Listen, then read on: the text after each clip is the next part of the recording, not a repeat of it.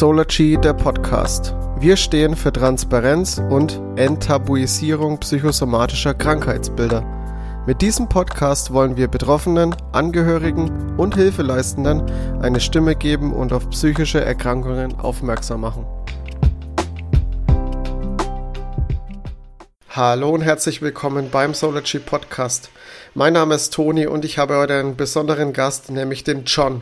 John, schön, dass du da bist. Stell dich doch mal kurz vor. Ja, hallo zusammen. Äh, mein Name ist John. Äh, ich bin 33 Jahre alt. Aktuell Führungskraft in der mittleren Hierarchieebene, kann man sagen. Und vor, ja, drei Jahren ungefähr, zwei Jahren, bin ich diagnostiziert worden mit einer schweren depressiven Episode und einer Dysthemie, was eine chronische Depression beschreibt im Krankheitsbild. Okay, wie kann man sich das vorstellen, chronische Depression? Was bedeutet das genau? Also in der Dysthemie ist es so, ähm, vergleichen wir es mit, einer schwer, mit der schweren depressiven äh, Episode. Die schwere depressive Episode ist, ähm, wo man in ein richtiges Loch fällt, wenn man es in, in einer Grafik darstellen wollen würde, hat man eine Basislinie und dann zackt es auf einmal richtig steil nach unten. Dann bist du da unten und mit den richtigen ähm, Therapiemethoden, sagen wir mal, geht es dann wieder hoch und du bist wieder auf der normalen Basislinie. Okay. Und fühlst dich auch wieder normal. Und bei der Dysthemie ist es so, du fällst ab von deiner Basislinie und bleibst da unten. Deswegen das Chronische. Ähm, war auch äh, wegen der schweren Episode in stationärer Behandlung. Und das für fünf Wochen ungefähr. Freiwillig. Ich war auch niemals suizidal oder, oder irgendwie selbstverletzendes Verhalten oder dergleichen. Also das war bei mir niemals der Fall. Ähm, aber es ging einfach nicht mehr. Und danach habe ich versucht, einen Therapieplatz zu bekommen. Ja, und der hat nicht wirklich funktioniert. Da war ich dann, ja, so mehr oder weniger auf mich selbst gestellt weil einfach keine Therapieplätze frei waren bei uns in der Gegend. Ja, das ist immer ganz schwierig und es wird auch nicht einfacher. Nein, solange sich unser Gesundheitssystem nicht ändert oder wie diese Plätze vergeben werden, wird, dies, wird sich das nicht verbessern. Wie, äh, was hast du dann gemacht? Weil du, wenn du sagst, du hast keinen, keinen Therapieplatz gemacht, äh, gekriegt ähm, und hattest diese stationäre Behandlung, wie ging es da für dich weiter? Einmal bist du dann noch von der Krankenkasse betreut worden. Da hatte ich, boah, ich weiß gar nicht, einmal im Monat ein Gespräch mit so einem Betreuer, kann man sagen. Der wurde ich halt angefragt hat, und wie geht's so? Wie stellst du dir das weiter vor? Was machst du so, damit es dir besser geht? Etc. pp. Ähm, und hat natürlich auch bei der Suche unterstützt, versucht zu unterstützen, aber die waren wirklich alle voll. Und mhm. äh, am Ende ist es darauf hinausgelaufen, dass ich boah, ein Jahr krankgeschrieben war ungefähr, ein Dreivierteljahr. Dreivierteljahr bis Jahr ungefähr. Und das Ganze hat dann auch darin gemündet, dass ich ähm, auf eine psychosomatische Reha gegangen bin. Okay. Die hat auch nochmal sechs Wochen gedauert.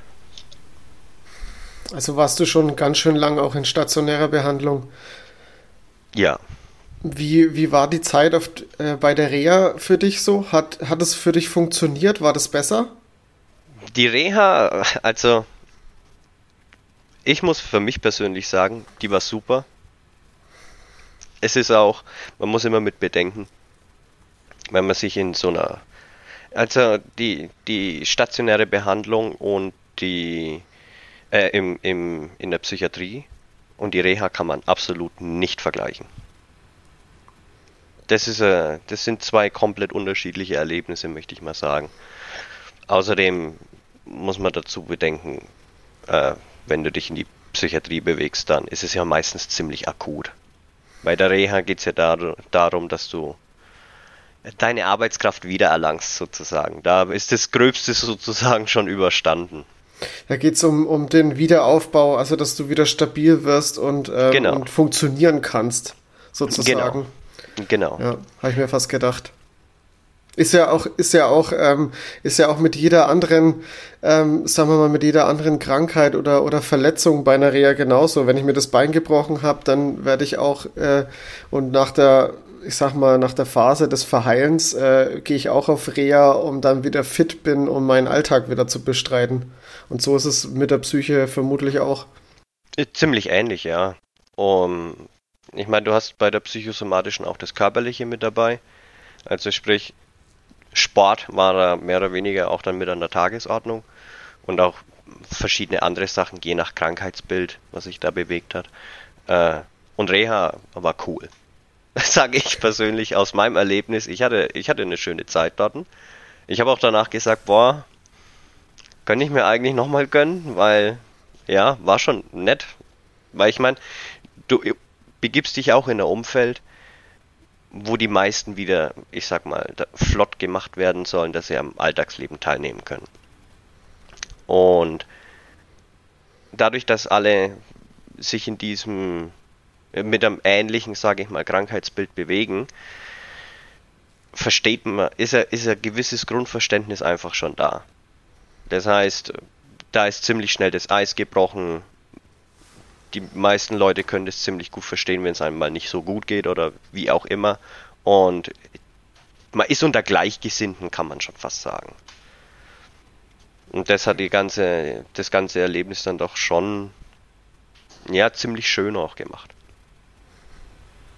Ja, ist doch ähm, sehr schön, dass das so gut funktioniert hat. Ich meine, das ist, ich denke, das ist äh, super wichtig für den, für den Prozess, ähm, also für den Prozess, um wieder fit zu werden, denke ich, dass man auch eine gute Zeit hat einfach. Jetzt, das unterstützt ja den, den, den, den Fortschritt kein bisschen, wenn man jetzt eine, einen harten Kampf da vor sich hat, sozusagen. Also ich würde nicht sagen, dass es einfach ist.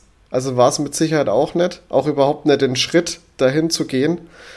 Ähm, aber ähm, das ist ja dann nur förderlich. Nee, es war wirklich überhaupt nicht einfach. Und ich habe auch kurz davor gesagt, als, ich weiß nicht, eine Woche vorher, boah, Leute, ich weiß nicht, ob ich da Bock drauf habe. Ich glaube, ich bleibe lieber daheim. Oder bleib halt hier. Weil meistens ist die Reha dann auch äh, weiter weg vom Wohnort. Mhm. Einfach um auch diese Distanz zu allem zu haben. Ähm, was wichtig ist.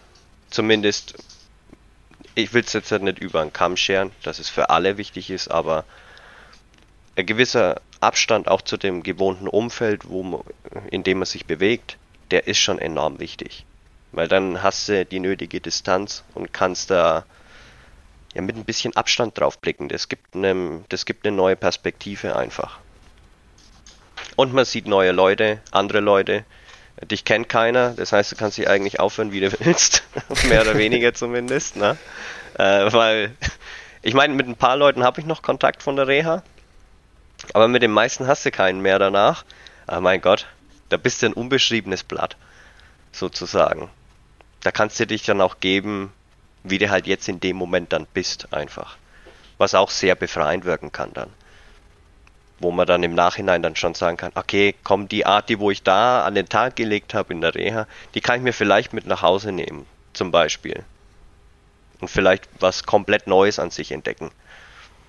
Zumindest bin ich so da ein bisschen mit der Einstellung dann rangegangen.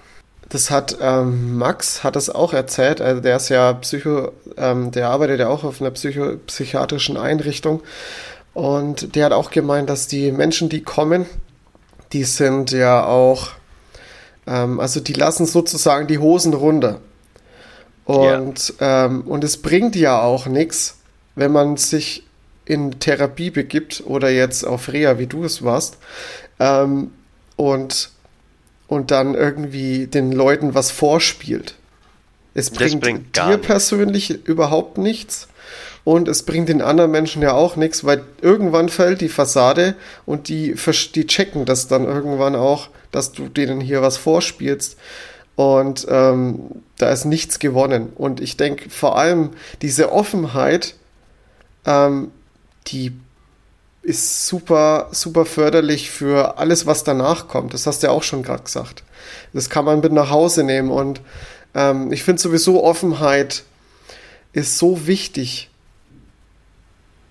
Ähm, ich meine jetzt, wenn man wirklich eine depressive Verstimmung hat, den Leuten oder den Menschen zu sagen, die einem nahestehen, einfach nur zu sagen, okay, mir geht's jetzt nicht gut.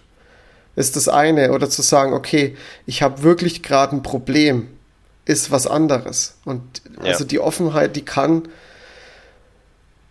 viel retten, sage ich jetzt mal. Ja, kann sie. Und in dem Kontext jetzt mit, mit Reha und allem, ich meine, ich habe ein gewisses Motto, was äh, Offenheit und Ehrlichkeit angeht. Ähm, rein prinzipiell bin ich erstmal absolut offener und ehrlicher Mensch. Das heißt aber noch lange nicht, dass ich jedem unter die Nase bin, äh, was ich denn alles mache oder wie ich denn so bin. Aber es gibt zwei Menschen, wirklich nur zwei auf der Welt, zu denen musst du bedingungslos ehrlich sein. Das ist dein Arzt und das ist dein Anwalt. Weil die richten's, wenn du richtig in der Scheiße steckst die sind diejenigen, die es richten. Und in Bezug auf die Reha, das sind ja auch alles Ärzte. Heißt, bedingungslose Ehrlichkeit zu denen. Egal um was das es geht. Weil die sind dann dafür da, dass sie das wieder richten. Und die brauchen die Informationen. Enthältst du denen irgendwas, wie zum Beispiel, was weiß ich, keine Ahnung, dass du irgendein bestimmtes Medikament nimmst oder so, dann kann es sein, dass sie dich falsch behandeln. Und dann hast du am, am Ende mehr Kacke an der Backe als vorher.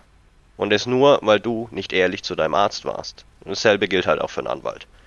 Na, weil der sagt dann schon, ja, okay, das sagen wir vom Gericht und das lassen wir lieber weg. Na?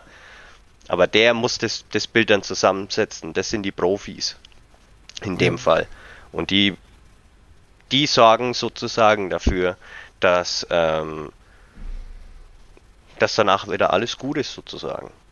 Also so gut wie möglich. Ja, beim Anwalt ist es dann nochmal eine andere Sache, je nachdem, was man verbrochen ja. hat, aber beim Arzt definitiv, also da ist die Ehrlichkeit super wichtig. Muss ich aber auch persönlich gestehen, es ist nicht immer so einfach. Nee, nicht wirklich. Ähm, Vor allem bei den auch, Fragen, die sie stellen. ja, und gerade auch der Gang zum Arzt ist irgendwie immer, immer unangenehm, zumindest für mich. Also ich bin auch niemand, der gern zum Arzt geht. Ja, wer geht schon gern zum Doktor? Ja. Also, ich meine, ich gehe auch nicht gern hin, außer ich brauche bloß irgendwie, was weiß ich, pff, eine Impfung oder was. Und da gehst du hin, holst dir das Teil und dann, dann haust du wieder ab. Ne? Genau. Aber keine Ahnung, was weiß denn ich, wenn du jetzt krank bist oder so. Man ist ja doch irgendwo ein bisschen drauf gedrillt. Ähm, ja, das geht schon noch.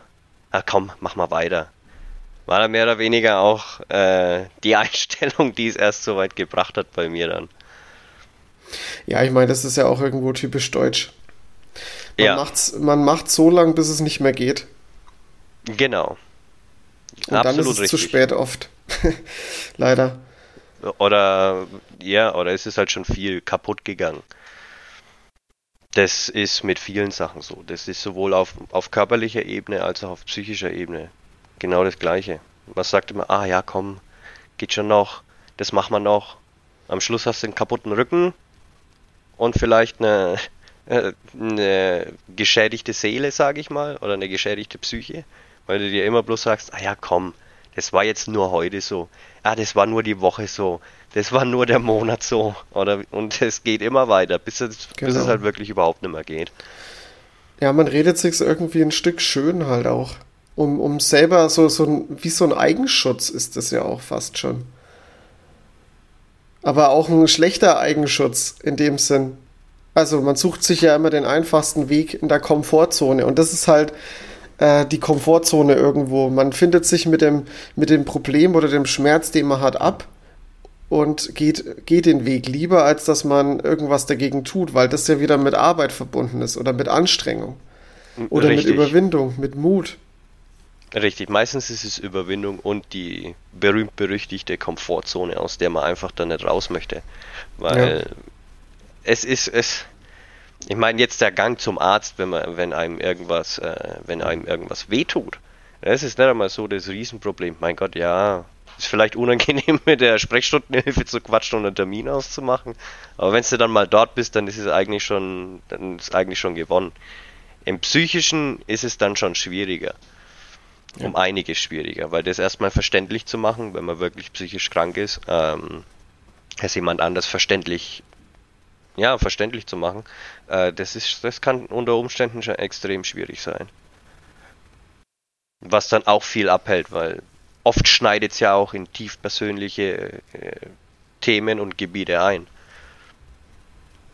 Wo einen da, ich sag mal, die Seele wehtut. John, kannst du den Zeitpunkt oder, oder den Grund, ähm, der, das, der deine Depression ausgelöst hat, kannst du den festmachen? Woran, woran lag das?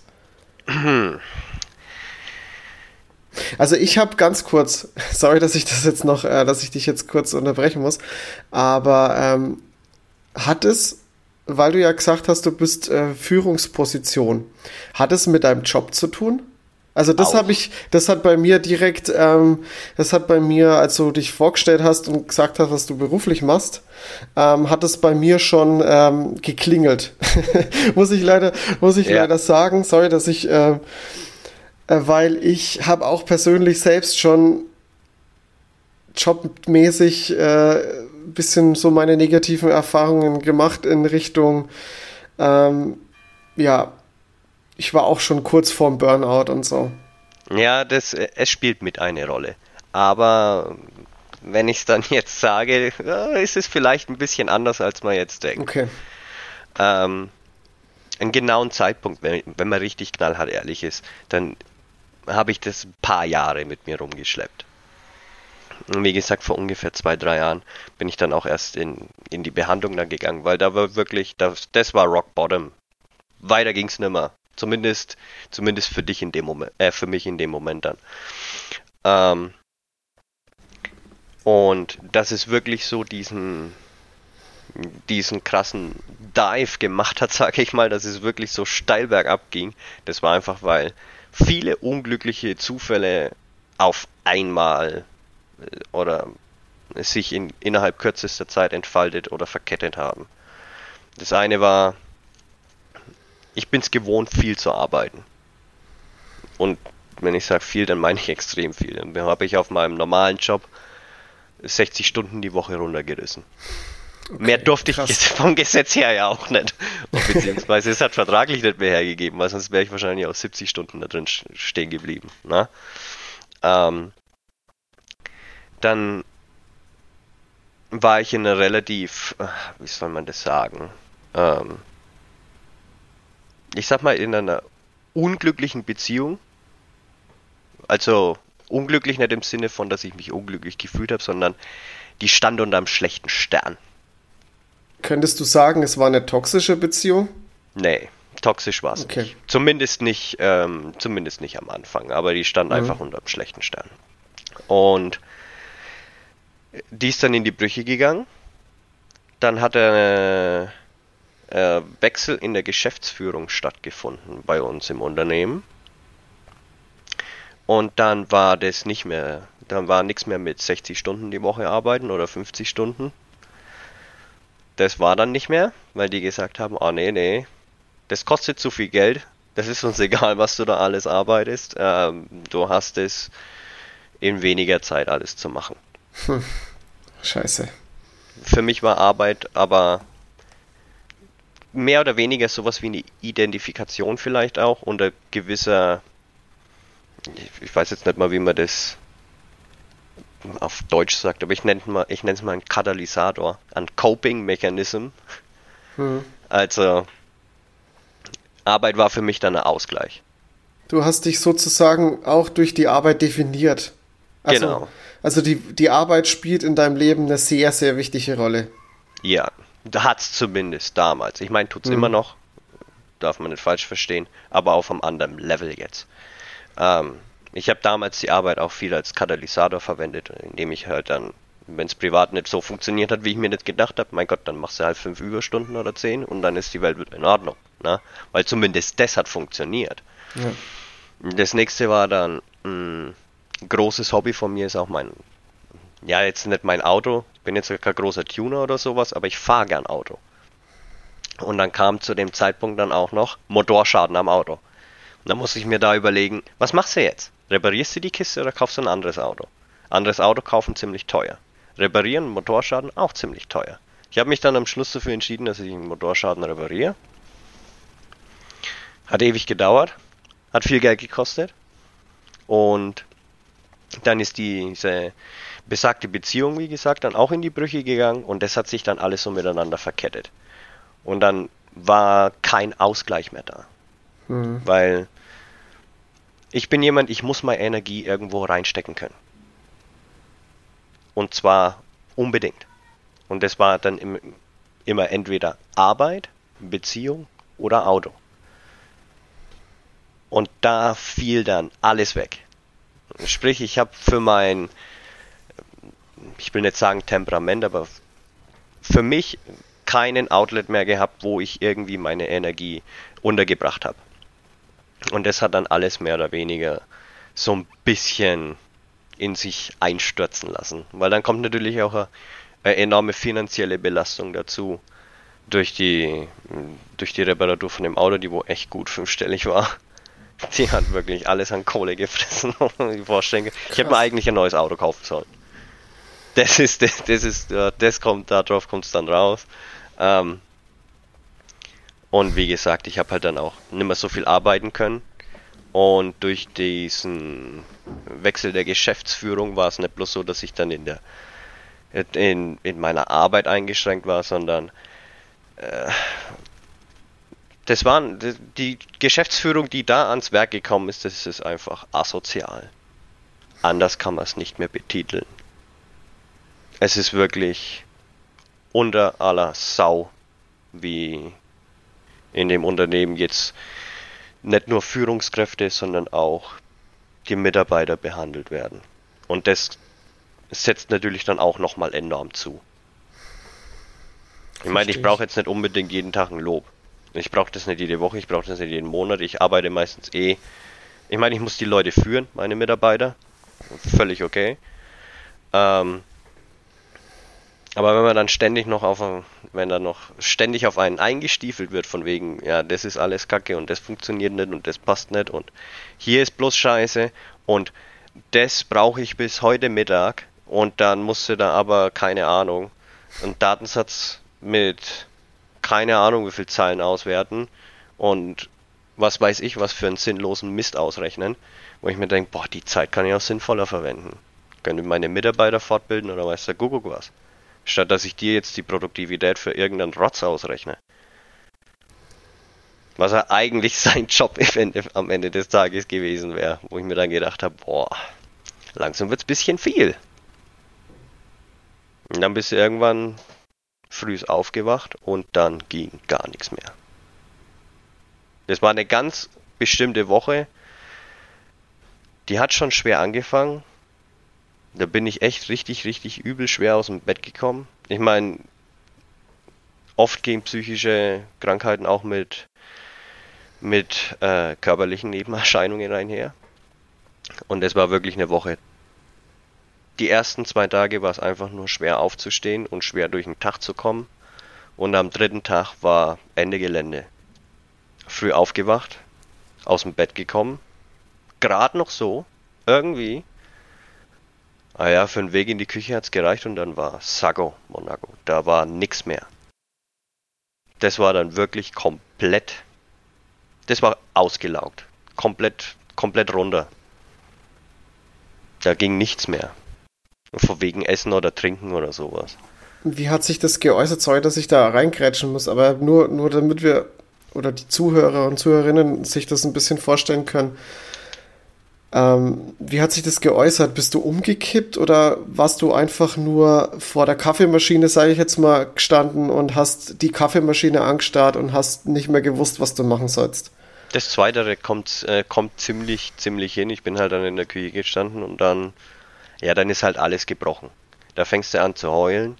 Da weißt mhm. du nicht mehr, was du machen sollst, weil du stehst dann wirklich da, da geht's nicht mehr vor, da geht's nicht mehr zurück. Dir fehlt ja sogar die Kraft, dass du dir eine Kaffeetasse holst und ähm, ja, dir einen Kaffee machst.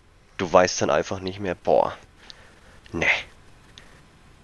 Du, du stehst da und das ist keine angenehme Leere im Kopf dann, sondern das ist richtig, schon fast wie Existenzkrise, mehr oder weniger, weil du nicht mehr weißt, wie du jetzt weitermachen sollst. Du weißt ja nicht mal, ja, soll ich mich jetzt anziehen und auf Arbeit gehen, aber dafür fehlt dir die Kraft und lauter solche Sachen. Das, das, da ging dann einfach nichts mehr. Du stehst da wirklich da und dann dir zieht alles vorbei. Es war dann auch der Tag, wo ich in der Klinik angerufen habe und gesagt habe, okay Leute, ähm, ich habe ja da schon vorher mal versucht, äh, einen Therapieplatz zu bekommen, was nicht funktioniert hat.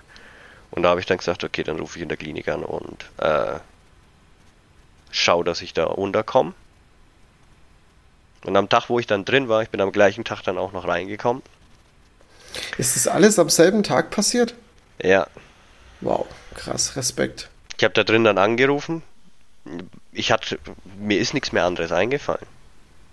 Ich Aber trotzdem, dass du den Schritt gegangen bist, ist schon, schon krass. Also ich denke nicht, dass das bei dass viele das schaffen, direkt den Schritt zu gehen. Also an dem Punkt, wo sie merken, okay, das ist jetzt wirklich Tiefpunkt komplett erreicht, ich muss jetzt in die Klinik. Also ich weiß nicht, ob das, ob das viele schaffen.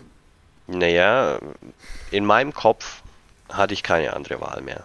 Ich meine, wie gesagt, ich war weder suizidal noch habe ich mich irgendwie selbst verletzt oder so. Äh, zumindest nicht physisch. Psychisch ist eine andere Geschichte, da kann man sich mhm. auch gut selbst verletzen. Ähm, da war dann einfach keine andere Wahl mehr da.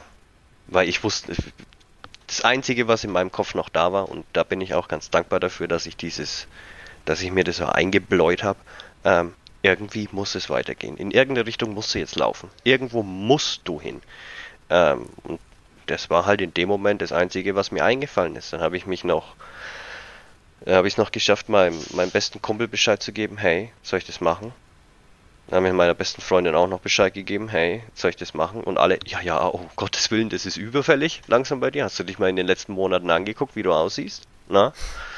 Ähm, und dann war es für mich, ja, pack deine Sachen und geh da rein. Und dann schauen wir mal weiter, wenn das rum ist.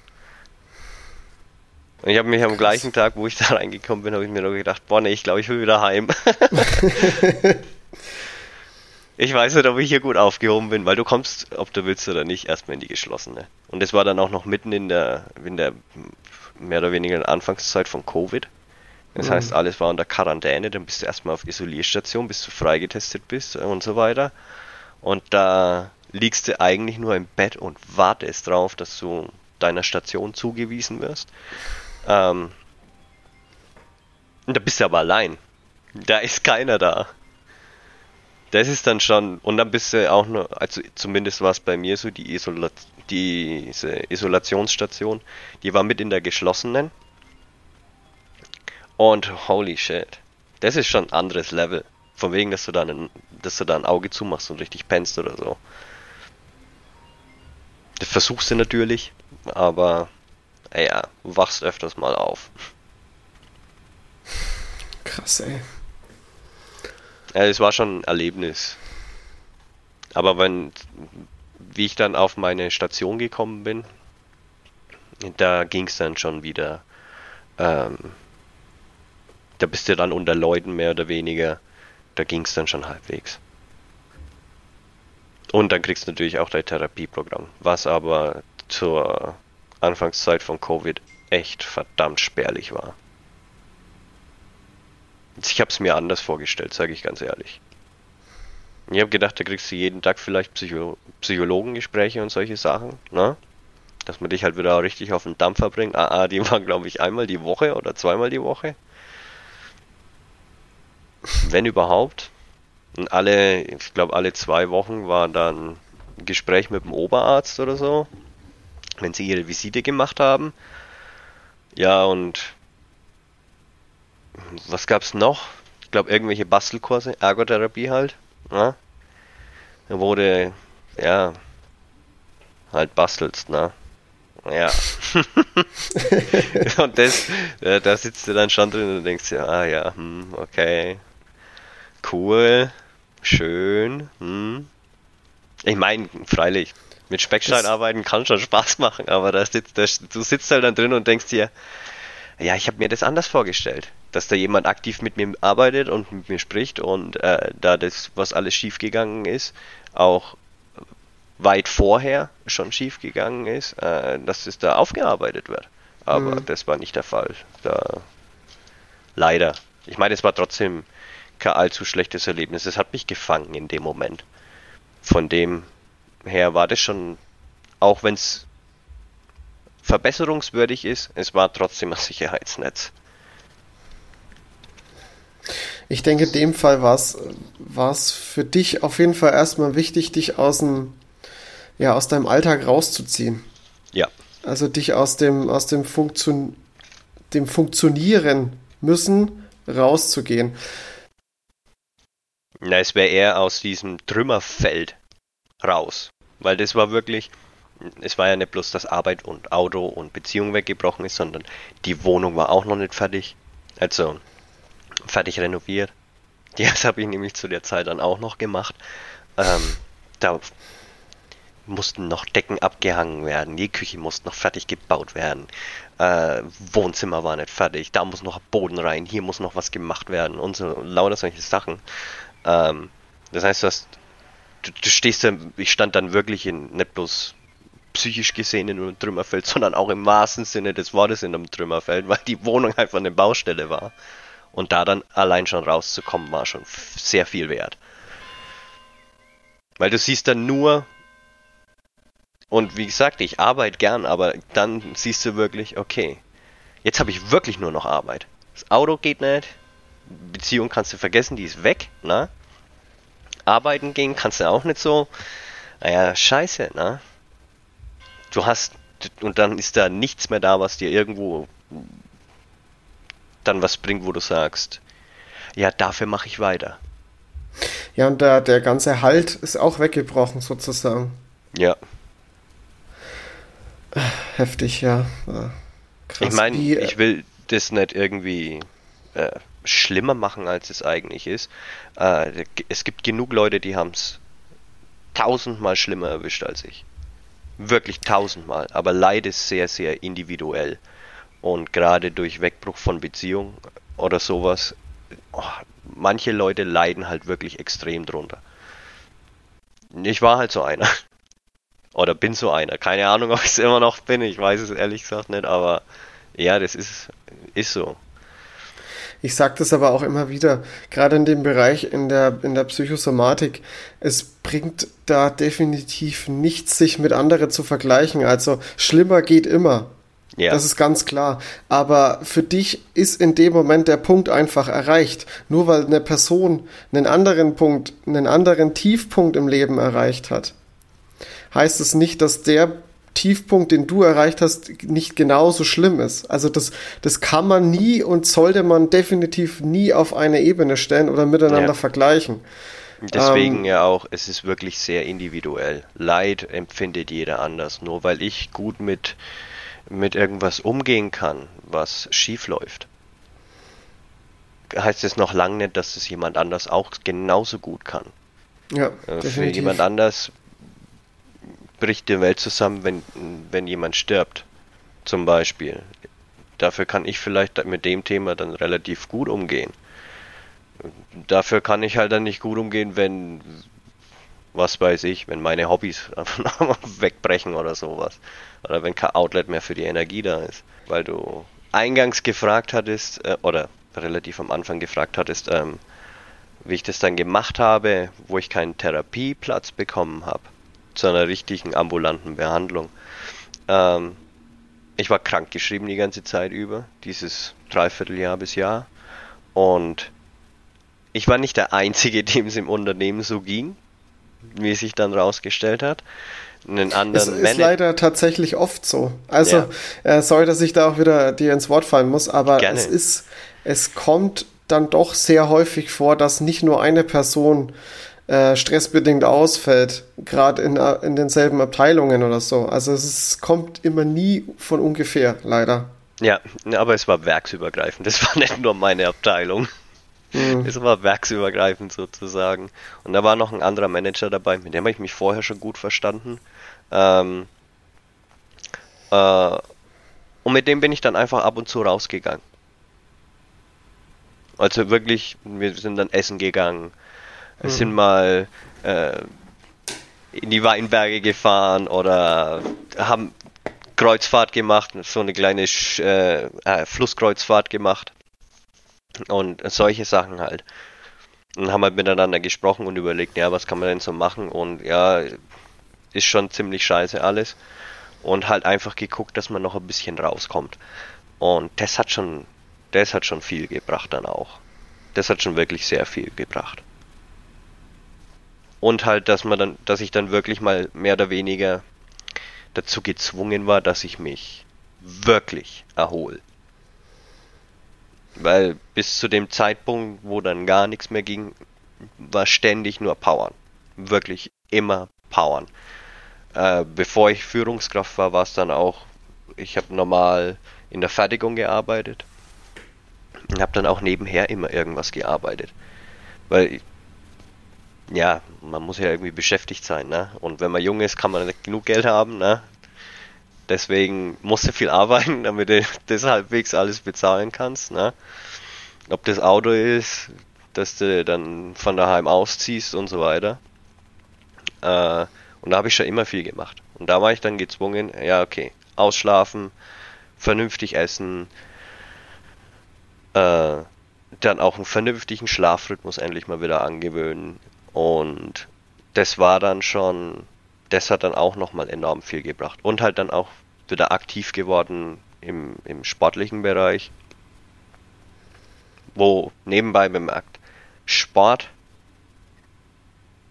und wenn es nur 10 bis 20 Minuten am Tag sind, oder alle zwei Tage, hat einen unheimlich positiven Effekt auf Psyche. Unheimlich. Habe ich nie gedacht und man ist oft zu faul dazu. Da gehöre ich genauso zu der Sorte, bin ich auch ein Schuldiger. Aber es bringt wirklich extrem viel. Absolut. Ja, das ist äh, definitiv, das unterschätzen sehr viele, aber das hat, äh, hat tatsächlich nicht unbedingt mit dem Sport zu tun. Also ich würde nicht direkt sagen, dass es nur liegt nur am Sport, sondern das ist auch viel die Routine und dieses Überwinden und ähm, was machen, dieses Aktivsein. Ja, du hast äh, genau Routine ist das richtige Wort, deswegen auch Disziplin auch. Ja, vernünftiger Schlafrhythmus, regelmäßig essen und halt dann den Sport mit dazu. Es sind diese Routinen, die wo dann wieder, die geben dir wieder Struktur. Daran kannst du dich orientieren. Genau. Ich meine, ich habe es wirklich ganz banal gemacht. Ich habe einen Stundenplan geschrieben und einen Wochenplan. Wie hat jede Woche auszusehen? Da hast du aufzustehen. Äh, an dem Tag putzt du das, an dem Tag machst du das fertig da machst du Sport und zu der Uhrzeit isst du dann wieder und so weiter. Und so ist der Tag durchstrukturiert, bis du wieder den richtigen Halt einfach hast. Ich meine, ich bin eh so ein kleiner Excel-Freak. ich bastel mir das dann in Excel irgendwie zusammen. Ich meine, ich muss den ganzen Tag sowieso mit Excel arbeiten. Ähm und da habe ich mir gedacht, okay, verbinden wir halt das Unangenehme mit dem Angenehmen, weil mit Excel arbeite ich doch relativ gern. Und dann habe ich mir da einfach einen Stundenplan schön zusammen gemacht hab mir auch ein Launenbarometer dazu gleich gebastelt, wo ich dann jeden Tag meine Laune eintrage, äh, auf, oder meine, mein tägliches Befinden, damit ich da wirklich auch was sehen kann. Das war dann so eine Art, nennen wir es mal Selbsttherapie. Wo ich dann wirklich sehen konnte, hey, wie hat sich meine Laune über die letzten paar Wochen entwickelt. Darf ich, darf ich da mal kurz reingrätschen? Mhm. Ähm, im Prinzip das, was du beschreibst, ist eigentlich schon fast wie ein Tagebuch zu führen. Ja, ist es. Und ähm, ich meine, Tagebuch ist immer irgendwie, denke ich, so negativ behaftet, weil man es eher mit Kindheit und Jugend verbindet und man ist ja jetzt erwachsen und macht es nicht mehr. Aber ähm, tatsächlich ist es wirklich super hilfreich.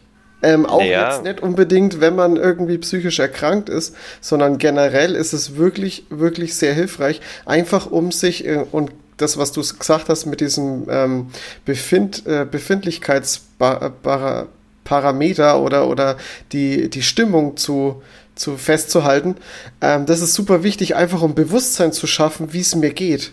Genau. Um sich selber bewusst zu machen, in welchem Zustand man sich gerade befindet. Und ja. das ist super wichtig. Und das fehlt gerade in so, ich sag mal, in so depressiven Episoden und allgemein in der Dystemie fehlt dir dieses Empfinden. Da ist viel extrem taub. Du ja. nimmst es selber nicht mehr richtig wahr. Das ist weder wirklich richtig traurig, noch ist es wirklich richtig fröhlich, das ist ständig irgendwie gedämpft. Das ist ständig irgendein, ja, irgendein Dämpfer vorhanden. Und wenn du dir das dann visualisierst, wie man es schon schön sagt, dann hast du zumindest mal was, was du sehen und mehr oder weniger auch greifen kannst. Ähm, oder wo, wie du gesagt hast, wo du es dir dann bewusst machst. Und das hat dann auch schon wirklich extrem viel geholfen. Ich meine, wenn du es nicht Tagebuch nennen willst, weil es ja doch was für Kinder ist, dann nenn es einfach Launenbarometer oder sowas oder brech es auf Daten runter. Bei mir war es halt Zahlen dann einfach. Von 1 bis 5. Ja, wie hast du dich heute physisch gefühlt? Ja, war eine 3. Oder war eine 4. Hast du heute schöne Momente gehabt? Ja, hast die Häufigkeit angegeben, auch auf einer Skala von 1 bis 5 oder sowas. Dann ist es nicht ganz so, da kommt man sich vielleicht nicht ganz so kindlich dabei vor. Manchmal muss man sich ein bisschen durchmogeln. Sich selbst kann man immer noch am besten bescheißen. Darin ist der Mensch Profi, sich selbst belügen, das, das gehört mit zum Daily Business. Ja. Für jeden, glaube ich sogar. Damit kann man wenn, wenn einer ein bisschen davor zurückschreckt, ähm, das ganze Tagebuch zu schimpfen oder sowas, kann man das halt damit auch ein bisschen umgehen. Obwohl ich sagen muss, Schreiben hilft. Schreiben hilft enorm. Generell ja. Wenn ich blöde Gedanken habe, schreib dir auf einen Zettel und behandelt es fast wie eine Art Symbolik. Schmeißt den Zettel dann weg und dann ist der Gedanke auch weg. Oder für, für sonst irgendwelche Rituale ein, wo ich sage, okay, damit werde ich den Dreck vom Tag los. Oder die, oder die belastenden Gedanken. Und Schreiben kann ein sehr, sehr, sehr, sehr guter Outlet dafür sein. Habe ich zumindest so gemacht. Ja, definitiv, da hast du absolut recht. Aber jetzt in, in, in den genannten Punkten oder Tipps, es sind ja eigentlich schon fast Tipps für die, für die Zuhörenden, ähm, ist ein ganz wichtiger Aspekt, der sich, sich mit sich selber auseinanderzusetzen, sich selber wahrzunehmen, sich, sich Gedanken über sich selber zu machen. Es ist extrem schwer, vor allem am Anfang. Es kostet auch mit Sicherheit sehr viel Überwindung, aber es ist unfassbar hilfreich. Ja, äh, äh, aber es ist nicht einfach. Ich meine, ich war nee. ein Fan davon, ich bin eigentlich ein Fan davon, dass ich mich selbst kenne. Und gerade wenn du dann in so, ein, in so einem in so einem Tief bist ähm, und dir die Selbstwahrnehmung fehlt, dann rüttelt es auch ungeheuer böse am Selbstbild. Ganz böse. Und ich meine, ein guter Spruch ist eigentlich, der Tod des Glücks ist immer der Vergleich. Was auch wirklich so ist, aber ich bin trotzdem da gestanden und habe mich selbst mit mir selbst vorher verglichen, ähm, wo ich mal war, wo ich hergekommen bin sozusagen und bin dann einfach auch wirklich böse unzufrieden mit mir selber dann gewesen. Und da brauchst du das dann schon, dass du dir das irgendwie, ja, dass dich wieder wahrnehmen kannst auch. Weil wie gesagt, du siehst das alles nur sehr, sehr gedämpft dann in dem Moment. Ich würde jetzt gerne nochmal zurückkommen auf die, auf die erste Therapie, also die stationäre Therapie. Hm? Ähm, du hast ja gesagt, du warst am Anfang ähm, sehr unzufrieden damit, wie alles so gelaufen ist. Hat sich das gebessert? Ist es irgendwann, kam dann, also du warst ja, glaube ich, vier Wochen? Ja, vier, fünf Wochen sowas. Ich glaube, fünf, vier, fünf Wochen, Wochen haben sie mich drin behalten dann, ja. Ich war einfacher Patient. Relativ die haben dich erstmal vom, von der, ja, sozusagen von der Straße weggeholt irgendwie. Ja, sagen wir, genau, das hört sich dramatischer an. Ja, so hat sich das ein bisschen für mich angehört. Aber wurde es besser? Hattest du Gruppentherapie? Hat dir. Wie, wie kann ich mir das vorstellen? Man hatte, man hatte bestimmte einzelne Gruppen, aber wie gesagt, durch, bedingt durch das ganze Covid-Thema damals mhm. ist viel ausgefallen. Auch Gruppentherapie. Äh, sprich, ähm, es gab Sporttherapien, äh, dann gab es die Ergotherapie, halt basteln. Ähm, ein paar Gesprächsgruppen gab es dann auch. Aber das war so spärlich gesät in der Zeit, dass du, wenn's wenn's hochgekommen ist, vielleicht zwei Therapien am Tag hattest und das hat eineinhalb Stunden vom Tag oder so abgedeckt vielleicht. Und den Rest, ja, ja mein Gott. Dann bist du durch die Flure gegeistert oder hast dich, wenn das Wetter gut war, draußen in, in den, ins Foyer gesetzt, sozusagen. Aber ansonsten war da nicht viel los. Das ist dann schon, da, da musst du dann irgendwas machen, dass du dich beschäftigst. Ich habe mich halt dann mit mir selbst beschäftigt, sozusagen. Ich habe dann wirklich überlegt, ja, okay, was hat denn alles dazu geführt, dass ich jetzt hier sitze und so in diesem desolaten Zustand bin. Äh, und vor allem versucht Pläne zu machen, ähm, wie ich da wieder rauskomme. Das war, das war dann meine Hauptbeschäftigung mehr oder weniger. Auch oder dann, ich meine, ich durfte mein Handy behalten. Also das ist eigentlich darf jeder sein Handy da drin behalten. Es ist eigentlich ein ziemlicher Mythos, dass man das nicht, äh, dass man das abgenommen kriegt oder sowas. Ich meine, in den ersten Tagen hast du es freilich nicht. Ne? Ähm, aber das kriegst du danach wieder. Und dann halt telefonieren, viel mit Freunden sprechen und deine Geschichte so vielen Leuten, also Leuten, denen man vertraut, äh, so vielen Leuten wie möglich erzählen. Und wenn du sie 5000 Mal durchkaust, umso öfter, umso besser. Irgendwann hängt es da selber zum Hals raus und irgendwann hast du die, hast du zumindest einen Ansatz, was du machen kannst. Weil du kriegst dann trotzdem umso mehr Leuten, dass du es erzählst, äh, jedes Mal eine neue Perspektive auf die ganze Geschichte. Jeder sieht es ein bisschen anders. Und wenn es nur in ein, zwei kleinen Details ist, aber jeder sieht es ein bisschen anders. Und da kannst du dir dann Stück für Stück zusammenbasteln, was du brauchst. Du kannst sozusagen aus deiner eigenen Geschichte lernen. Und lernen, damit umzugehen. Ja. Absolut richtig. John, mhm. wie hat sich das Ganze, also diese ganze Zeit in der Therapie und ähm, wie du das alles verarbeitet hast und damit äh, gelernt hast, umzugehen, wie hat sich das auf dein Umfeld, auf dein ja, Privatleben und so ausgewirkt? Es hat eine Auswirkung gehabt, zumindest aus meiner Perspektive. Natürlich am Anfang schauen alle, dass sie dir so gut wie möglich helfen können. Vor allem, wenn de, vor allem wie ich in meinen Station, ersten stationären Aufenthalt gegangen bin. Ähm, meine Eltern waren immer für mich da, meine Geschwister auch. Äh, und auch meine engsten Freunde natürlich.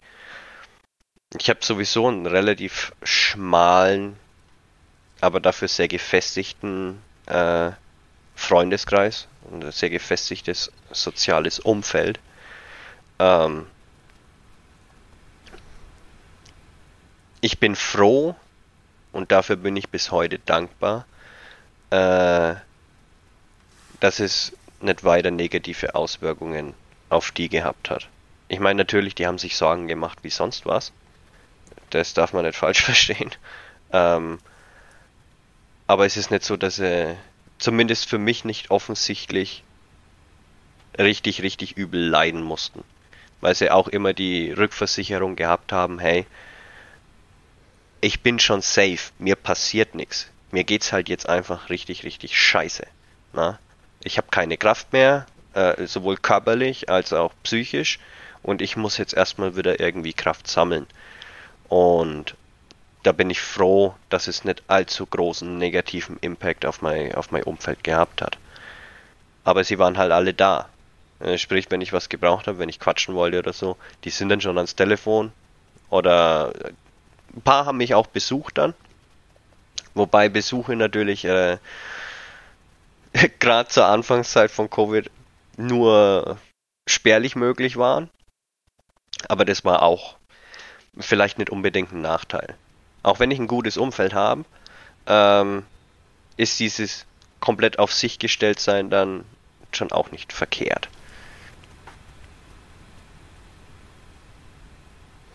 Okay, das ist sehr gut. Ähm, ich frage die, ich stelle die Frage deswegen, weil es ja oft, dazu, äh, oft auch vorkommt, dass sich Menschen in so einer Phase auch gern mal abwenden von einem, ja. ähm, was ich einfach nur furchtbar finde. Aber es kommt ja tatsächlich leider wirklich vor. Und ähm, es ist sehr schön zu hören, dass dein Umfeld, deine, deine nahe, nahestehenden Personen ähm, dich da wirklich unterstützt haben und das eben nett gemacht haben. Das ist äh, sehr schön zu hören. Ja, es, äh, es ist schon, es war hundertprozentig nicht einfach. Mhm. Das äh, kann ich auch aus eigener Erfahrung sagen, ähm, bevor ich krank geworden bin. Ähm, für Außenstehende ist es wirklich nicht einfach. Wirklich alles andere als einfach. Aber ich bin auch, wie du sagst, ich bin wirklich dankbar dafür, dass sich da keiner abgewendet hat oder dergleichen. Gegenteil, ich bin auf sehr, sehr viel Verständnis gestoßen und habe auch dann viel Zuspruch erfahren. Das so auf die Art, ähm, hey, ist schon wirklich mutig, dass du das jetzt dann gleich so machst. Also, dass du dich wirklich so unverzüglich dann hast einweisen lassen und so weiter. Oder selbst ich habe mich ja selbst eingewiesen. Ähm, und das hat dann schon auch irgendwo so diese Rückversicherung gegeben. Ja, du hast schon das Richtige gemacht. Halbwegs zumindest. Man hätte es nicht so extrem werden, äh, extrem zu, zu so einer Extreme kommen lassen müssen, aber hey, ja, im Großen und Ganzen kriegen wir schon irgendwie ausgearbeitet, das Ganze. Und da hat es, das Umfeld schon wirklich einen enormen Beitrag auch dazu geleistet. Und ich denke mal, wäre es vielleicht ein anderes ähm, Krankheitsbild, ein extremeres Krankheitsbild, dann kann es schon sein, dass sich dein Umfeld von dir abwendet, ja. Ich möchte nicht wissen, was, wie das, wie das wäre, hätte ich jetzt halt wirklich äh, selbstverletzende oder suizidale Tendenzen entwickelt oder sowas. Oder von mir aus irgendwelchen, äh, wie nennt man das, Substanzmissbrauch oder sonst irgendwas. Hm. Ja, das ist ja auch sehr anstrengend fürs Umfeld. Ja. Weil das ist, das mag sich vielleicht scheiße anhören, aber mit gewissen Sachen kann man einfach verdammt schwer umgehen und da muss man auch mhm. ein bisschen auf sich selbst aufpassen. Habe ich jetzt ein, das muss jeder für sich selbst entscheiden. Aber zum Beispiel jetzt mal wirklich ins Extreme gezogen, äh, aber einen Drogenabhängigen in seinem sozialen Umfeld haben möchte. Na, damit musst du ja selbst auch erstmal umgehen können. Du kannst ja, wenn du dich zu lange in so einem Umfeld bewegst oder so jemanden im Umfeld hegst, äh, kannst du ja selber auch ziemlich schlimme Krankheitsbilder entwickeln. Vielleicht auch mit dem Grund, warum ich so ein Krankheitsbild entwickelt habe. Ich habe lang Beziehung geführt äh, mit einer psychisch kranken Frau. Sehr lang. Wo ich eigentlich auch immer der festen Überzeugung war, das hat nie einen Effekt auf mich gehabt. Aber vielleicht, vielleicht ja doch. Vielleicht habe ich mich getäuscht. Ja, das kann man immer ganz schlecht sagen, ob das wirklich an einem so spurlos vorbeigeht.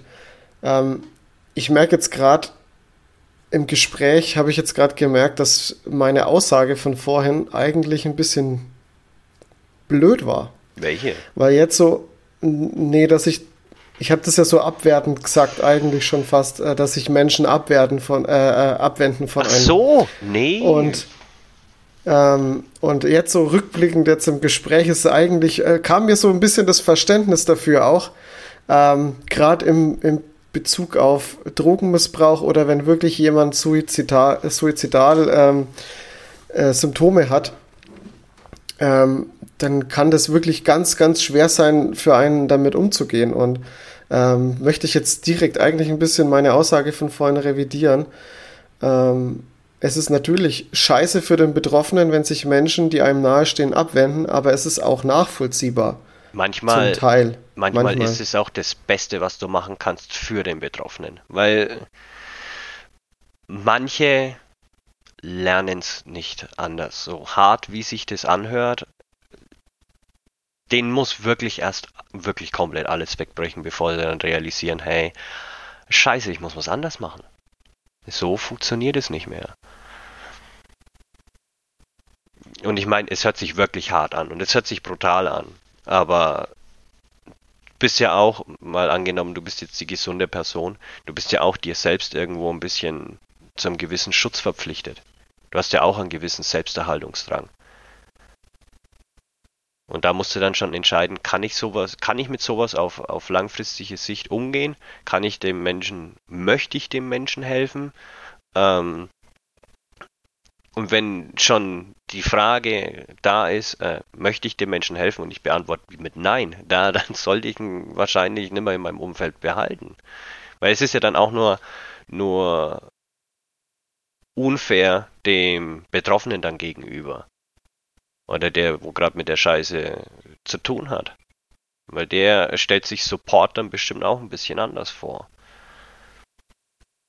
Und wie soll ich denn das sagen? Ähm,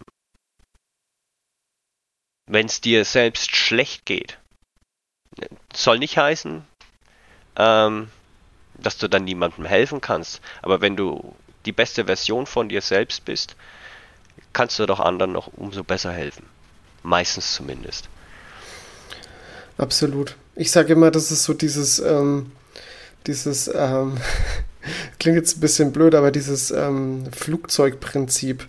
Ähm, da heißt es ja auch, du sollst dir zuerst die Sauerstoffmaske aufsetzen, bevor du sie deinem Nachbarn oder, oder jemanden anders aufsetzt.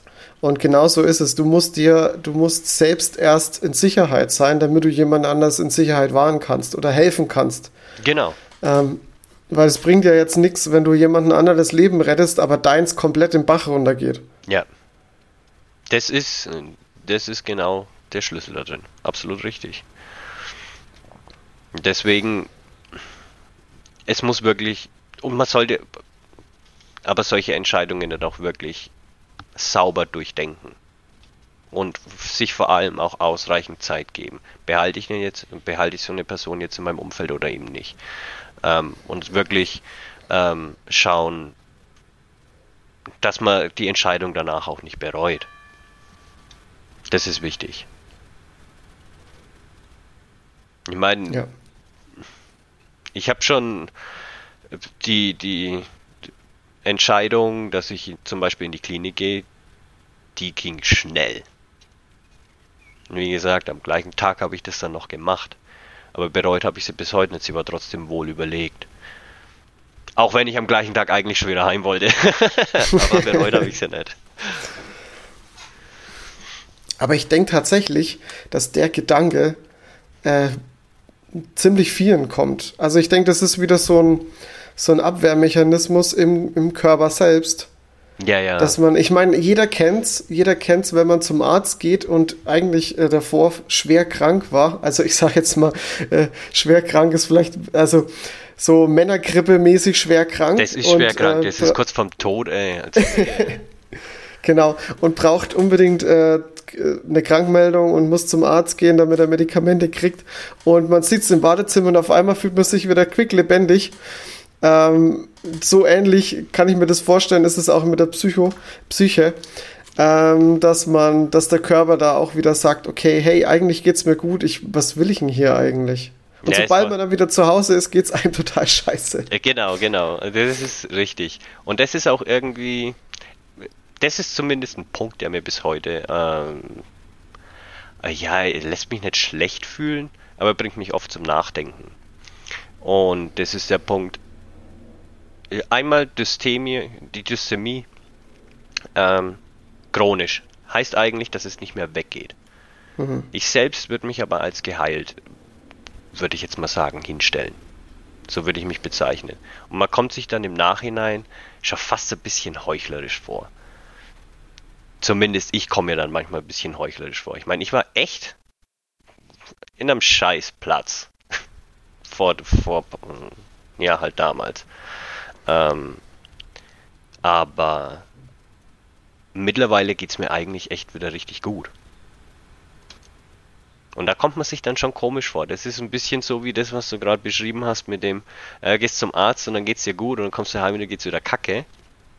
Nur, dass man sich, jetzt wo es komplett überstanden ist, und äh, man fühlt sich so, so auf die Art, ja, so schlimm war es ja dann gar nicht. Ne? Und da kommt man sich fast ein bisschen heuchlerisch vor. Aber ist der Punkt denn einfach nur der, dass du gelernt hast, damit zu leben und umzugehen? Also vielleicht stellt sich das nur bei dir so ein, als weil du den besten Weg für dich gefunden hast. Aber ähm, das heißt ja nicht, dass du jetzt ein Heuchler bist oder so. Du hast halt deinen Weg für dich gefunden, damit umzugehen, wie du damit fertig wirst und den besten Weg sozusagen gefunden auch. Ähm, ich, keine Ahnung, ich würde es eher so hinstellen. Ja, das ist, das siehst du schon auch richtig. Nur, äh, ich sag mal, jemand Depressives stellt man sich anders vor, als ich mich jetzt hinstelle. Na?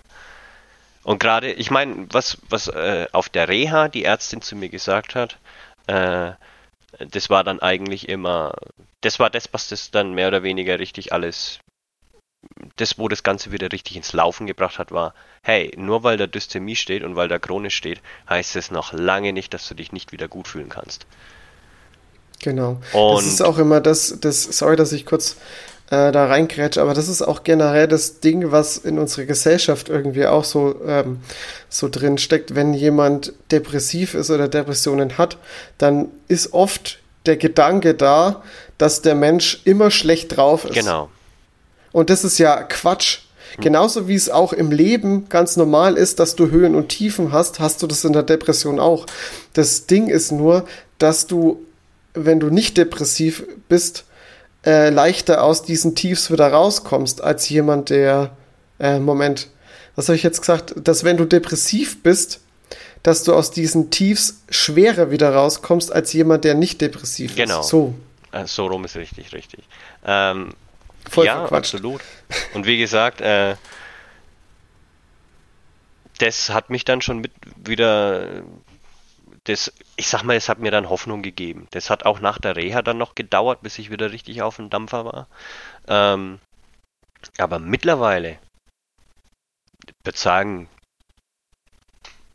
ist schon wieder richtig gut. Ganz wie als wenn nichts da wäre. So fühle ich mich eigentlich. Das fühlt sich gut an. Deswegen, das sollten sich die Zuhörerinnen und Zuhörer vielleicht auch mitnehmen. Es ist immer die Möglichkeit da, dass es ganz weggeht. Das, nur weil da auf dem, auf dem Papier drauf steht, dass es chronisch ist oder dass es schwer ist, heißt es nicht, dass es gar nicht mehr weggeht. Das kann wieder komplett weggehen. Da bin ich persönlich auch ganz froh drum, dass das ganz weggehen kann. Ich meine, es ist je nach Krankheitsbild und je nach Umständen ähm, einfacher oder schwerer oder mancher tut sich leichter damit und mancher nicht ganz so leicht, aber es ist möglich. Muss man ein bisschen Arbeit reinstecken.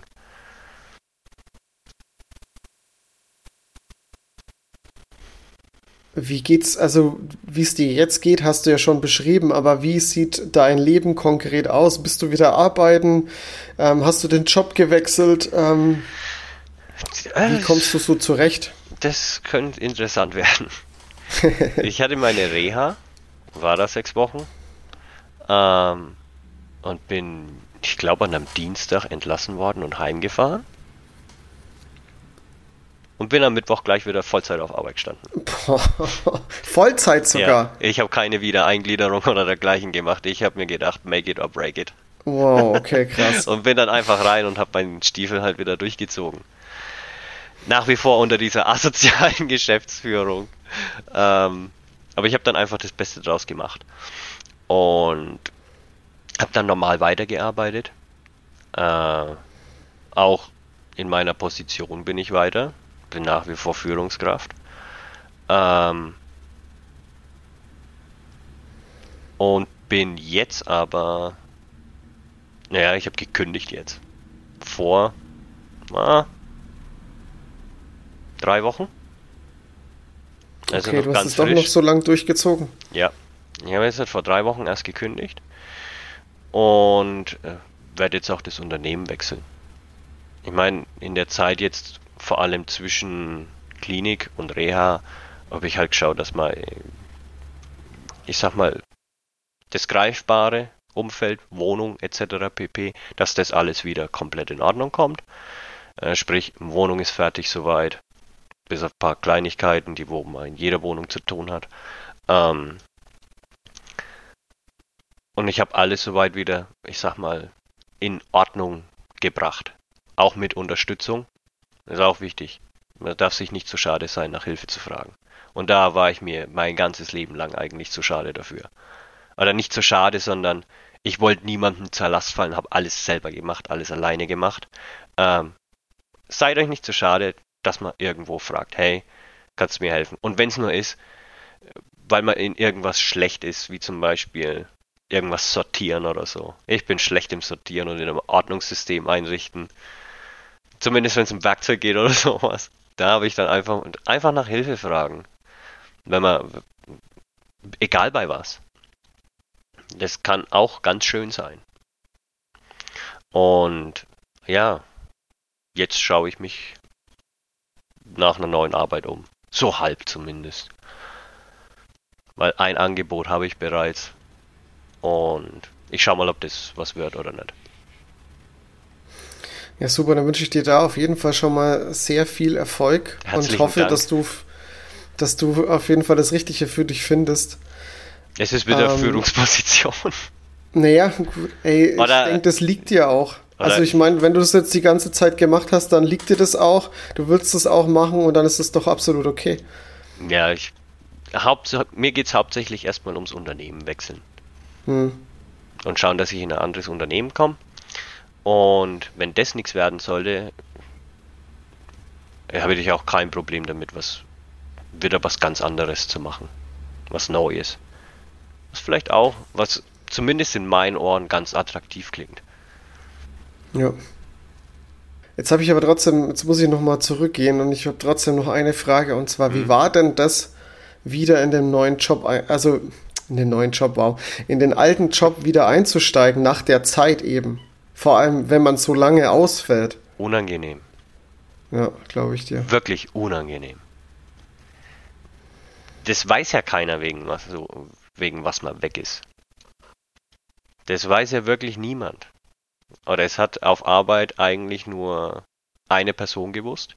Und das war mein direkter Vorgesetzter, mit dem ich, der mein Mentor ist und mit dem ich absolut offen und ehrlich umgehe.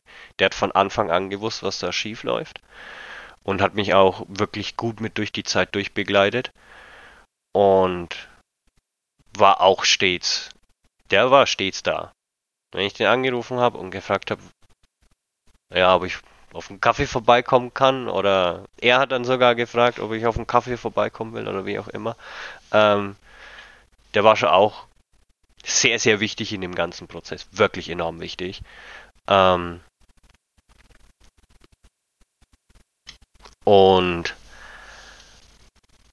hat aber nicht drüber hinweggetäuscht, dass es schon unangenehm war. Weil es kommen blöde Fragen. Die kommen. Da führt schon fast kein Weg dran vorbei. Und ich habe mich halt durchschlängeln können. Der eigentliche Job an sich, was ich so dann über den Tag zu tun habe, der Einstieg, der war easy. Das ist wie Fahrradfahren. Ähm, außer halt, dass ich mich in neue Reglementierungen einlesen musste oder sowas. Aber ansonsten ging's schon. Wie gesagt, es ist aber halt trotzdem unangenehm. Hauptsächlich durch die Fragen, ah, was hast du denn gehabt? Was hast du geantwortet? Warst du ehrlich? Ich habe gelogen. Ja. Hätte ich, hätte ich, ohne Scheiß, ich hätte es genauso gemacht. Naja, es ist ein schöner Widerspruch zu meinem etwas anfänglichen Statement, ich bin offen und ehrlich. Aber das ist wirklich was, das geht nicht jedem was an. Und oder sag mal so, ich habe nicht richtig gelogen, ich habe aber auch nicht wirklich die Wahrheit gesagt, ich habe einfach einen anderen Grund vorgeschoben. Und es war einfach der körperliche Zustand, in dem ich mich befunden habe. Und das war so schlimm, ähm, also mein körperlicher Zustand, dass ich auch Herzprobleme gehabt habe. Sprich, äh, ich hatte relativ viel Herzrasen und auch einen unregelmäßigen Herzrhythmus. Und den Grund habe ich dann einfach vorgeschoben. Deswegen war ich daheim. Und das haben die meisten dann auch so gefressen. John, du hast jetzt schon, ähm, wir haben jetzt im Laufe des Gesprächs haben wir jetzt schon mehrere Tipps für Betroffene äh, angerissen. Hast du, fällt dir trotzdem noch mal konkret was ein oder, oder was du generell äh, Leuten mit Depressionen mitgeben möchtest? Neben dem, was ich genannt habe. Hm. Fassen wir es doch mal kurz zusammen, vielleicht fällt mir dann noch was dazu ein. Also drüber sprechen. Sucht euch wirklich einen guten Vertrauten, mit dem ihr drüber sprechen könnt. Wartet nicht so lange, weil das macht es nicht besser. Im Gegenteil, das macht sogar schlimmer, meistens zumindest. Schreiben kann helfen, ungeheuer. Sucht euch Beschäftigung, irgendwas, was euch von eurer aktuellen Situation ablenken kann. Also wirklich, wo ihr euren, wo ihr euren Fokus drauf richten könnt und wo ihr euch auch ein gewisses Erfolgserlebnis mit abholen könnt, damit man seinen Selbstwert auch ein bisschen steigern kann oder seine Selbstwahrnehmung auch. Sport kann eine ungeheuer große Rolle dabei spielen. Äh, hat es zumindest bei mir, wenn man sich dann richtig verausgabt und am nächsten Tag dann auch wirklich sich nicht mehr bewegen kann, weil einem alles wehtut. Aber man hat es gemacht. Und vor allem, wenn man sich an dem Tag, wo alles wehtut, dann auch nochmal aufrafft und weiter powert. Ähm, das ist wirklich, das kann Balsam für die Seele sein. Ja, und sich wirklich anfangen, mit sich selbst zu beschäftigen. Wirklich überlegen, was hat dazu geführt, äh, dass ich jetzt da bin. Erstmal wirklich bei uns, also was heißt bei uns? In meinem Job, in meinem Job sagt man Grundursachenanalyse. Erstmal wirklich den wahren Grund rausfinden, warum es mir jetzt so geht. Und wenn ich den habe, dann kann ich mich auf die Suche nach einer Lösung dafür machen. Es gibt wirklich sehr, sehr viele Ansätze, ähm, die funktionieren können. Lesen kann genauso einer sein. Und das fällt mir ein, wo wir bei Lesen sind, keine traurige Musik hören. Macht euch eine Playlist, da wo Happy Shit drin ist. Irgendwas, was gute Laune macht. Und wenn ihr schlecht drauf seid, dann zwingt euch einfach dazu, dass er die hört. Weil das habe ich bei mir festgestellt. Ich weiß nicht, ob das bei jedem so ist. Aber gerade wenn es mir kacke gegangen ist, äh, habe ich extra die Playlist angemacht, die mich noch weiter runtergezogen hat.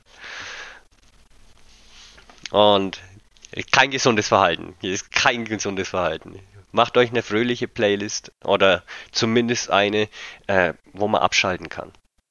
Lo-Fi zum Beispiel. Super.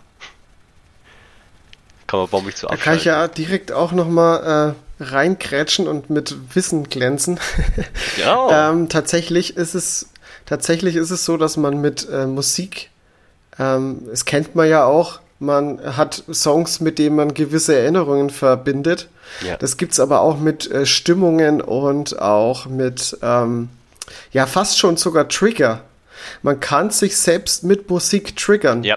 Also ich kann das sogar aus, aus, persönlicher, aus persönlicher Erfahrung sagen. Ich höre zum Beispiel sehr gern äh, Klaviermusik, wenn ich konzentriert sein muss, wenn ich lese, wenn ich irgendwas arbeite, also wo, ich mich sehr konzentriert arbeite, wo ich mich fast mhm. schon ähm, äh, irgendwie alles um mich herum ausblenden muss, dass ich wirklich einen vollen Fokus habe, äh, hilft das komplett bei mir. Und sobald ich mittlerweile Klaviermusik höre, bin ich in diesem Modus drin. Das ist total verrückt. Also ich bin da sofort getriggert.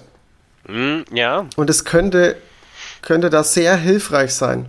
Ist es auch, ist es auch. Wie gesagt, eine Playlist machen, am besten die, wo ein bisschen happy ist. Das kann ja unterschiedlichst ausfallen.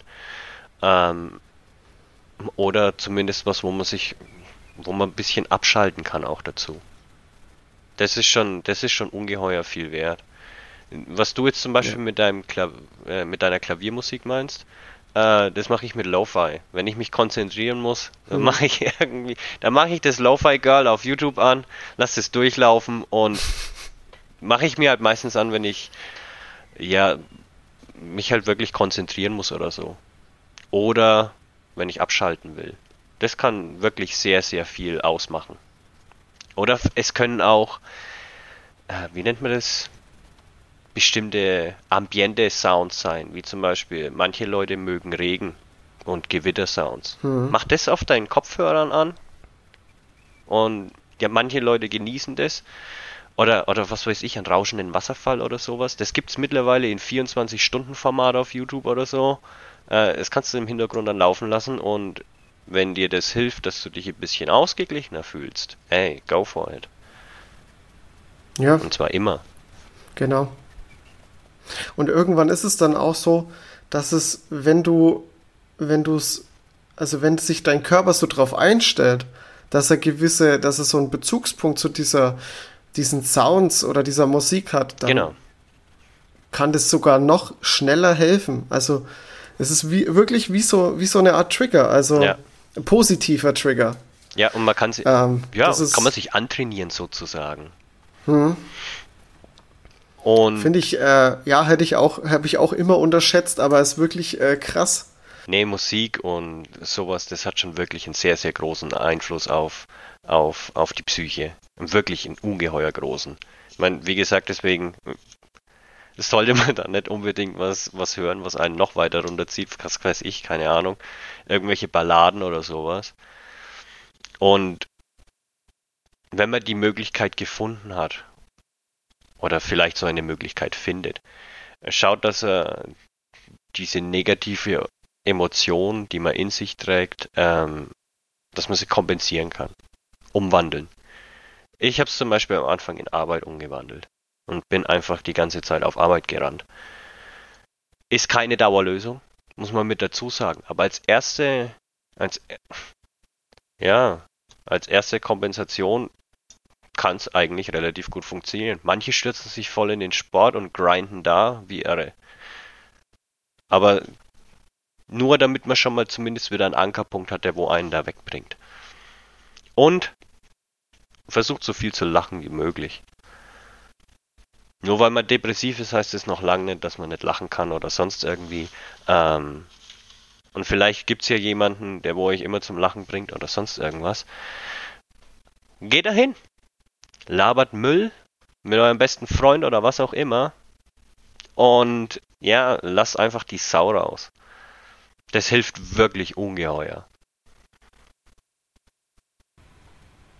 Das ist ganz gut. Ähm, da möchte ich ganz kurz nochmal mit reingehen. Mhm. Ähm, also ich bin jetzt natürlich keiner, der jetzt aus äh, Erfahrung sprechen kann, aber ähm, Emotionen rauszulassen, auch einfach mal wirklich bewusst zu sagen, okay, mir geht's jetzt wirklich scheiße, ich, ich weine jetzt einfach mal. Das ist, es kann man auch machen, wenn man nicht betroffen ist. Einfach Emotion, Emotionen rauslassen und wahrnehmen, das ist auch so hilfreich ja. und so viel wert, wirklich. Das hat damit auch nichts zu tun, äh, sich jetzt in ein Loch zu begeben und, und, und zu leiden, sondern es ist, es ist für den Körper eine pure Erleichterung. Und genauso wie du sagst, auch einfach wirklich mal bewusst rauszulachen, ähm, wenn einfach gerade wirklich was gut ist und wenn was witzig ist, lacht. Genau. macht das einfach. Es ist alles vollkommen in Ordnung. Ja, auch wenn es manchmal wirklich, das muss man mit dazu sagen, gerade wenn man, wenn man richtig down ist, geht es wahrscheinlich nicht. Zumindest nicht bei jedem. Bei mir ging es auch nicht. Ähm, aber es ist auch wie trotzdem, sobald dieses richtig, richtig üble Tief vorbei ist, wirklich gucken, dass man so viel, ja, nicht so viel wie möglich lacht, aber dass man sich auch wieder in diese, in diese Richtung dann mitbewegt. Weil ich war da ziemlich lang dann auch ziemlich abgeschottet und habe dann auch wenig gelacht, bis gar nicht. Ähm, hab dann aber auch jeglichen Kontakt gemieden oder sowas. Und das äh, ist auch nicht, nicht, nicht der Way to go. Nicht wirklich zumindest. Und wenn, auch was du gesagt hast, selbst wenn es Weinen ist, einfach rauslassen. Das ist im ersten Moment echt höllenschwer richtig höllenschwer, aber wenn es dann mal raus ist, dann ist man schon relativ befreit. Was heißt relativ? Dann ist man wirklich befreit. Es fühlt sich wirklich dann wie, da kommt auch das her, da fällt eine Last von den Schultern dann. Oder dann ist dieses Drücken in der Brust einfach dann auch weg. Das ist schon wirklich, das ist eigentlich auch ein guter Tipp. Gerade auch bezogen auf Wein oder auch auf auf Aggressionen. Ey, holt euch einen Boxsack und schlagt auf das Ding ein. Ich meine, ich habe meinen besten Kumpel angeschrien bis zum Umkippen. Also nicht wirklich wortwörtliches Umkippen, aber ich bin halt mit ihm ziemlich laut geworden auch, weil das musste dann einfach raus. Und der hat gesagt, komm, lass es raus. Das war aber ziemlich akut Schrei damals. Schreien generell ist so ein Ding. Ähm, das können viele gar nicht. Also man soll, ich möchte jetzt nicht sagen, dass man Leute anschreien soll, das soll man definitiv nicht nee. machen. Also im gegenseitigen also Einverständnis ist es natürlich Bei passiert. dir war jetzt Genau, bei dir war es jetzt, ja, war es jetzt was anderes. Ich meine jetzt nicht einfach Leute anschreien, weil sie irgendeinen Fehler gemacht haben oder so, nee, das nicht. sondern wenn man wirklich wütend ist oder irgendwas, äh, geht irgendwo hin, wo ihr, ihr euch wohlfühlt, ähm, egal ob es jetzt irgendwo in der Natur ist oder zu Hause oder keine Ahnung, wo im Auto, aber lasst das auch einfach mal raus und schreit einfach mal raus. Das ist auch unfassbar befreiend. Ja. Das, das denkt man nicht. Schreien hat auch so eine negative Behaftung und viele können das gar nicht. Ja, aber es, es bringt wirklich was. Und ich meine, damals, wo ich dann meinen besten Kumpel angeschrien habe, da war ich auch im Auto gesessen und er war am Telefon dann. Weil da musste das in dem Moment dann einfach raus und ich meine, er weiß, er weiß ja selber gut genug, äh, hey, das war nicht gegen ihn gerichtet, sondern einfach gegen die Situation, in der ich mich dann damals befunden habe. Und das hilft schon ungeheuer viel. Aber nicht während des Fahrens. Ich bin extra zur Seite rangefahren. das, also gut, das muss man das, mit dazu sagen. Ich jetzt auch, das Gerade ich muss sowas dazu sagen, weil ich mal alles beim Autofahren. Also fahrt lieber rechts ran, wenn ihr da brüllen wollt oder so, ne? Ja. Dann ist es also, schon ja, lieber auf Nummer sicher gehen. Ja, also das wollte ich jetzt.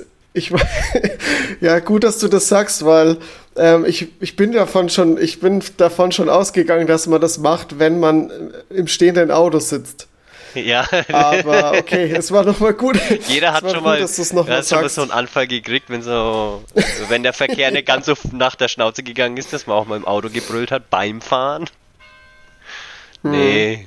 Rechts ranfahren, weil das sind dann, das sind dann schon wirklich so, ich sag mal, sehr geladene Momente.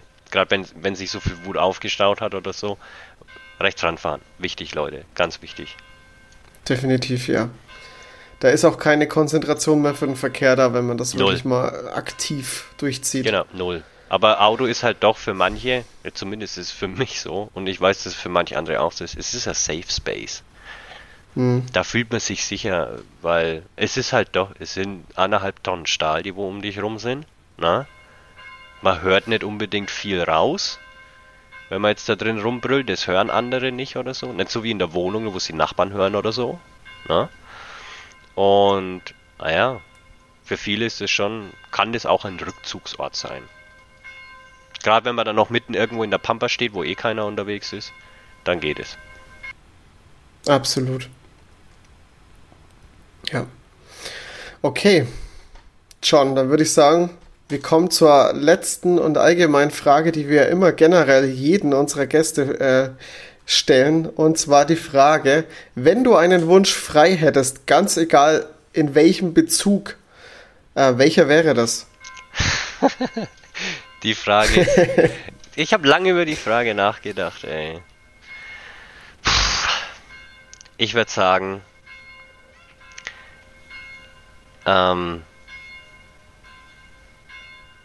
allgemein auf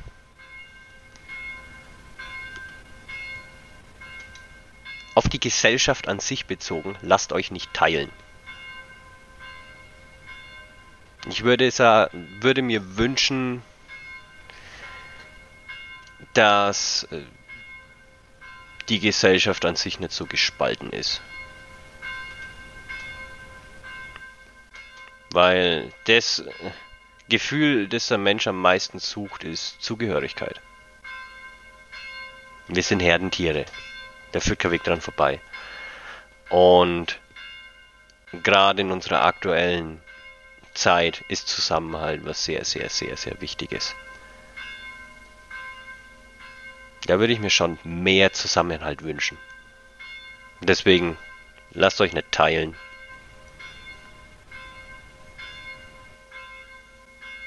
Um das Ganze ein bisschen tiefer, tiefer zu sagen oder mit mehr Meaning. Ja, sehr schöne Schlussworte, ja. Naja, ich weiß nicht, ob es schön war. naja, doch, das ist schön. Also der Gedanke einer Einigkeit ist schön, ist zwar leider es ist. Ich glaube, es ist nicht möglich. Nee, ist es nicht. Weil wir einfach zu verschieden sind, zu verschiedene Ansichten generell haben. Dann ähm, lass es mich, lass es mich anders ausdrücken. Habt mehr Zusammenhalt in eurer Individualität. Ja. Weil jeder ist schön. auch ein Individuum, jeder möchte was Besonderes sein, ähm, aber dazugehören will trotzdem jeder irgendwo. Ich meine, man kann es ja respektieren. Genau. Ja. Oder tolerieren. Tolerieren, ja, respektieren. Okay. Das war ein ähm, unfassbar schönes und aufschlussreiches, interessantes Gespräch mit dir, John. Ähm, ich würde sagen, wenn du jetzt nichts mehr hast, dann ähm, würde ich jetzt den Podcast beenden. Ich will auf jeden Fall sagen, vielen herzlichen Dank. Wirklich. Äh, es war schön, mit dir zu sprechen. Hat mich wirklich riesig gefreut. Ähm, auch die Möglichkeit zu bekommen, das ist wirklich für mich keine Selbstverständlichkeit. Absolut nicht. Und ich bin wirklich, wirklich von Herzen dankbar dafür. Das freut mich sehr. Aber gern, gern, gerne doch. Also ja, ich hoffe, dass viele da draußen, die jetzt den Podcast hören, äh, da was mitnehmen können und dass vor allem der Podcast hilfreich sein kann. Das ist ja das, warum wir das hier auch machen und warum du auch deine Geschichte erzählst. Und ja, danke, dass du dabei warst und tschüss. Danke, dass ich hier sein durfte. Danke, dass du dir diese Folge angehört hast.